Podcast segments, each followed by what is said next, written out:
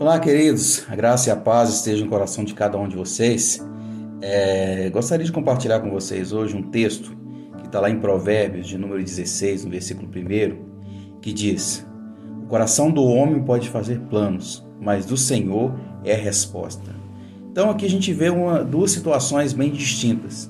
No mesmo momento que a Bíblia nos autoriza, né? Deus está nos autorizando a fazer planos. Né? Você pode fazer planos.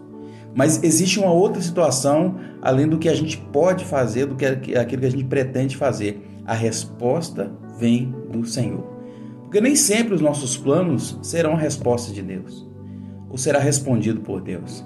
Então, é, nós temos que entender que a, no, a, no, a nosso planejamento ele tem que aproximar da vontade de Deus, para que seja a resposta dele. Então, se eu estiver na contramão da vontade de Deus, eu vou fazer planos e planos e não vou alcançar meu objetivo. Então, entenda isso, faça planos, não deixe de planejar planos. Seu coração vai desejar por planos, mas deseje também fazer a vontade de Deus. Assim a resposta virá. E a resposta de Deus nós sabemos são várias, né? Pode ser sim, não ou espere.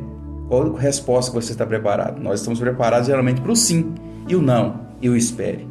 Então, espere no Senhor, confie no Senhor, faça seus planos e Deus há de surpreender a sua vontade em nome de Jesus, porque a sua vontade é boa, perfeita e agradável. Deus abençoe a todos. Ótimo dia.